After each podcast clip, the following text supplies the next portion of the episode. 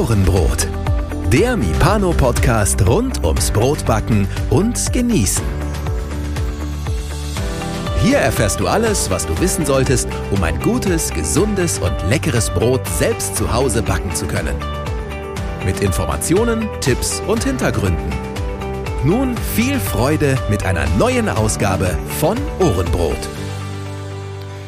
Ja, herzlich willkommen zur ersten Ausgabe unseres ähm, ja, Buchherbstes 21 und wir fangen an, wie schon angekündigt, mit dem Matthias. Ich sage wieder Luidel, du sagst Leudel.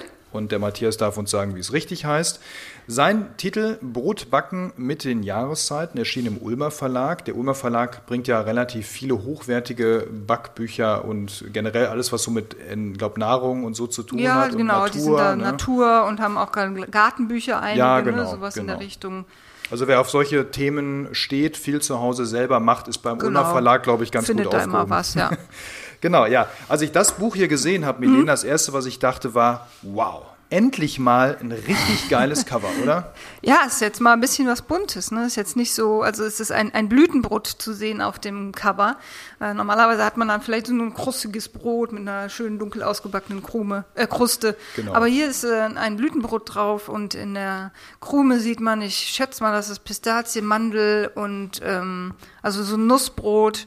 Das äh, macht Lust, da mal reinzugucken, finde ich. Genau, ist mal echt was anderes. Es ist nicht braun, nicht klassisch, wie du schon Genau. sagst, so ein Krustenbrot, sondern echt, es ist ein weißer Hintergrund, hell, freundlich. Es kommt richtig, also richtig, richtiger Eyecatcher. Wenn das im Genau. Buchladen liegt, das hebt sich erstmal direkt von allen anderen hier ab. Finde ich auch. Genau, wenn man dann mal reinguckt, ähm, sind da sehr viele Rezepte drin. Man sieht das auch ähm, vorne schon. Da sind ganz viele Bereiche, die man hier sieht. Da sind natürlich dann die Jahreszeiten drin. Frühling, Sommer, Herbst und Winter, aber auch noch ein paar andere Sachen mit dabei. Und auch natürlich, und das hat, glaube ich, fast jedes Backbuch, so ein paar Basics, so ein paar grundlegende Genau. Dinge, die man wissen sollte, bevor man hier die Schüssel Ja, ansetzt. oder eben er hat halt in, in seinen Rezepten relativ viel exotische ähm, Gewürze, Zutaten drin und auch ähm, ja sowas wie Pestos oder so, wo dann einfach erklärt wird, wie ein Pesto hergestellt wird, weil das einfach ins Rezept nicht mehr passt. Und das ist dann so ein extra Bereich Basics, nicht so wie man das aus anderen Büchern kennt, wo dann äh, erklärt wird, wie geht denen und Falten und so die Schritte. Hat er zwar ein bisschen auch mit drin, ähm, so wie werden Brioches geformt und so, aber äh, grundsätzlich geht es dann viel um das, was in den Rezepten drin ist, nochmal erklärt wird oder beschrieben wird. Genau, in der Einleitung erzählt er nochmal so ein bisschen seine Geschichte auch, wie er so ans Brotbacken überhaupt gekommen ist. Er ist jetzt auch kein klassischer Bäcker, wie man das jetzt, also Genau. kein Handwerksbäcker, sondern kommt eher auch aus der Hobbyszene dann. Ja, Hobbyszene hat aber auch äh, schon lange Jahre einen Brotblock. Ne? Er ist so einer der ersten, die einen Brotblock hatten. Das ist, äh, wie heißt er, der Back Backhaus. Ja, da bin ich jetzt auch gerade überfragt. da bin Vielleicht ich, finden wir das äh, gleich noch hier drin. Im, ist bestimmt irgendwo steht das und dann werden wir das nochmal rauspuzzeln hier gleich. Genau, das reichen wir dann nach. Also er hat auf jeden Fall auch einen sehr wertigen Blog mit äh, Rezepten drin und Steht in den. Shownotes. genau. Da oben. Die gibt's, ja, nee, hier sind noch andere, ähm, die er hat. Andere, er verweist auch auf andere Backblogs. Ach, sein eigener Blog ist brothandwerker.de. Naja, ja, er hat irgendwie auch noch einen Unterblog, das äh, Genau. mit den Rezepten. Aber geben Ja. wir in den Shownotes auf jeden Fall weiter, wo man ihn dann noch findet äh, im Internet. Genau, wenn man sich das Buch dann weiter anguckt, also es gibt, wie gesagt, sehr viele Rezepte drin, also aus allen Jahreszeiten ist da einiges drin, da kann man sich echt mal austoben und äh, entsprechend zu den Jahreszeiten dann so die typischen Zutaten auch, die man eben zu den Jahreszeiten bekommt. Also es ist wirklich ähm, sehr angelehnt daran und wir sind ja jetzt im Herbst, wenn wir das hier aufnehmen und ähm, also ich zumindest habe mich an den Herbst gehalten. du ich hast hab- ja früher dran, ich, ne? Genau, ich habe das Buch auch relativ früh erhalten und äh, habe mich dann an einem, ich glaube, es war ein Sommerrezept dann auch gehalten. Das äh, Heidelbeerbrot. Heidelbeerbrot, genau. Genau. Dann erzähl doch mal ein bisschen was. Wie ist es dir denn bei dem Heidelbeerbrot ergangen? Also es ist, ähm, muss man zu den Rezepten sagen, es sind relativ, genau, Heidelbeerbrot mit Mohn und Kartoffeln. Es sind relativ aufwendige Rezepte und ähm, ja, viele wissen ja, dass ich eine Bäckerei habe und so könnte ich niemals nie arbeiten, weil das einfach so viele Schritte sind. Äh, da würde so ein Brot dann an die 20 Euro kosten müssen, damit man das ähm, in den Arbeitsschritten bezahlt bekommt. Aber ich fand es trotzdem spannend und habe früher ja auch sehr viel so gearbeitet mit äh, Sauerteig, Vorteig und dann werden hier bei dem Heidelbeerbrotrezept dann auch noch äh, Heidelbeeren gedarrt im Ofen ähm, dass, dass die so ein gutes Aroma bekommen, sind dann so ein bisschen wie Rosinen. Dann ähm, macht man äh, Kartoffel, Kartoffeln werden gekocht.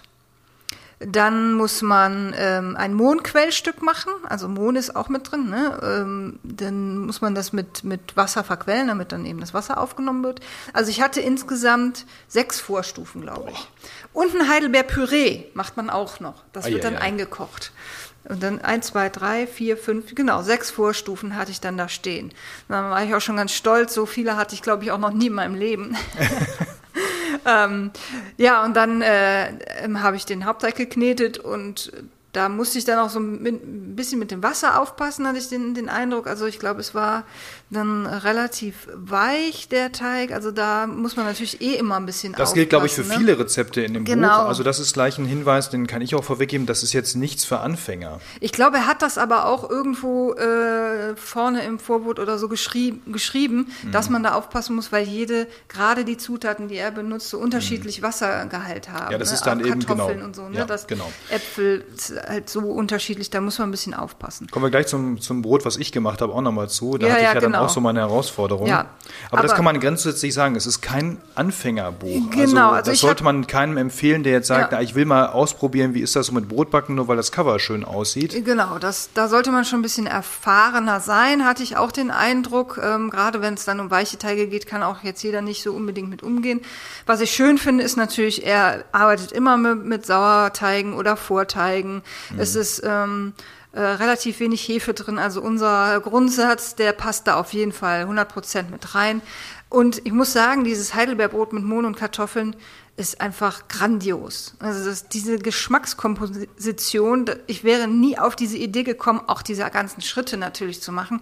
Das Brot hat eine schöne Farbe durch die, dieses Heidelbeerpüree, das dann da mit drin ist.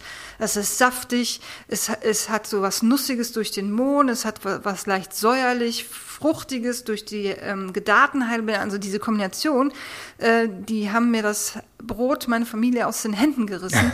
Die fanden das so super und so ein, einzigartig im Geschmack. Ne? Also der Aufwand hat sich gelohnt. Der Aufwand hat sich 100% gelohnt und äh, ich wünschte, ich könnte das in meiner Bäckerei verkaufen, aber leider, das ist einfach ähm, in, in, in der Menge an Vorteigen dann nicht machbar. Aber ich, ich war total begeistert. Ich fand super. Ja, ich habe das, äh, ich habe den Herbst genommen. Ich war ja wie gesagt später dran. Ich habe es erst vor ja wenigen Tagen eigentlich gebacken oder vor einer Woche ungefähr. Das Apfel-Müsli-Brot habe ich mir rausgesucht.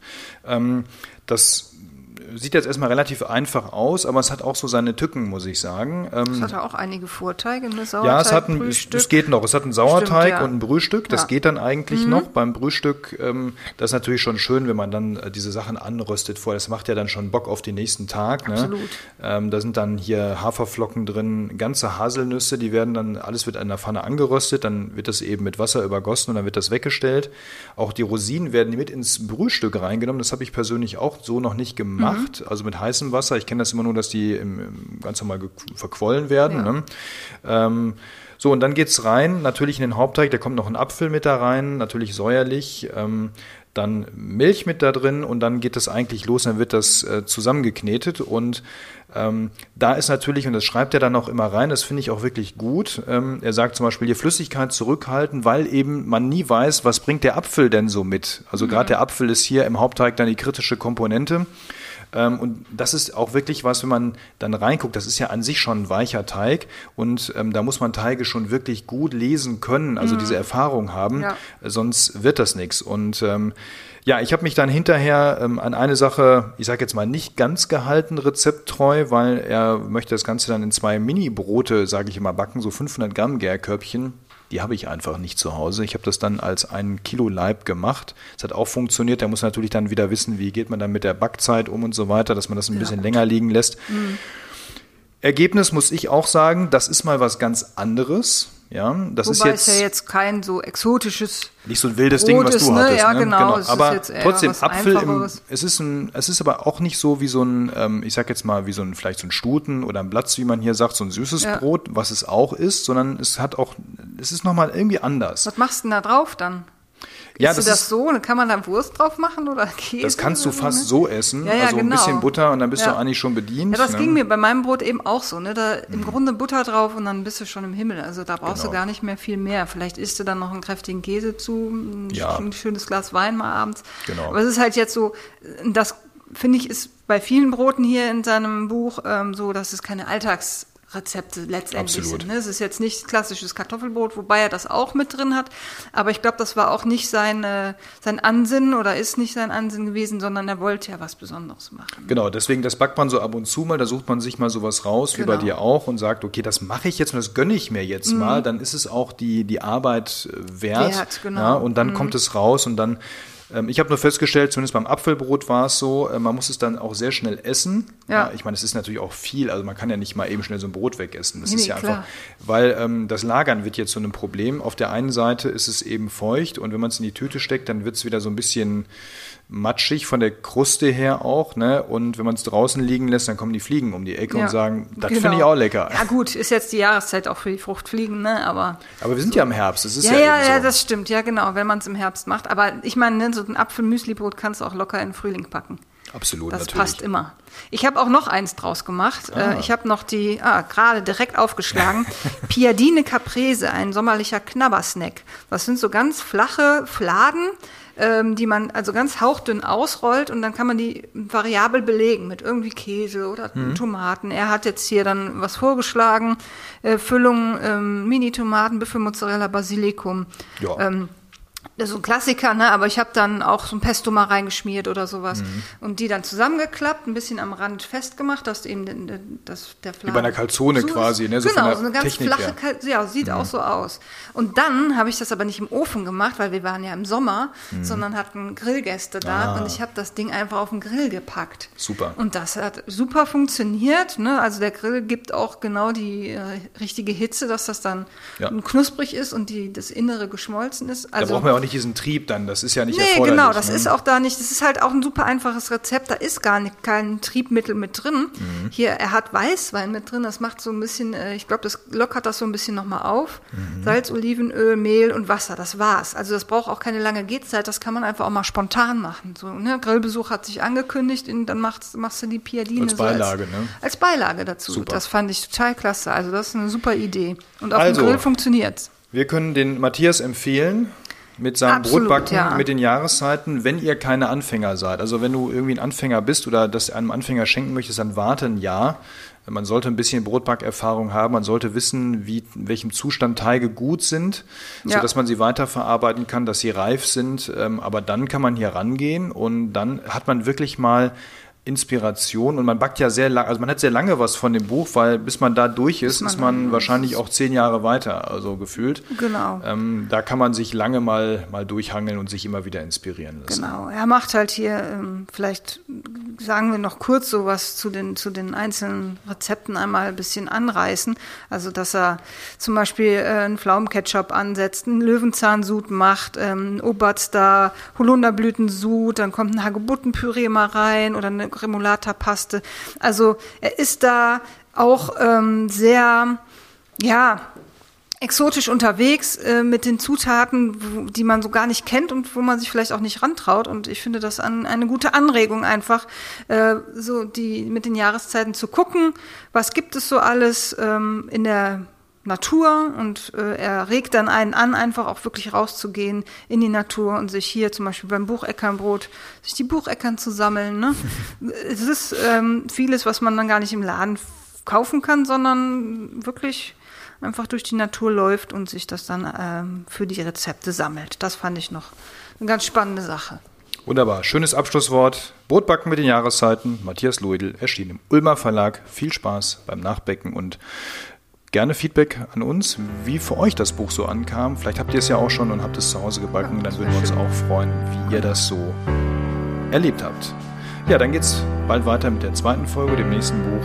Auch da wünschen wir euch wieder viel Spaß. Also, ich sag mal bis gleich oder bis bald. Tschüss.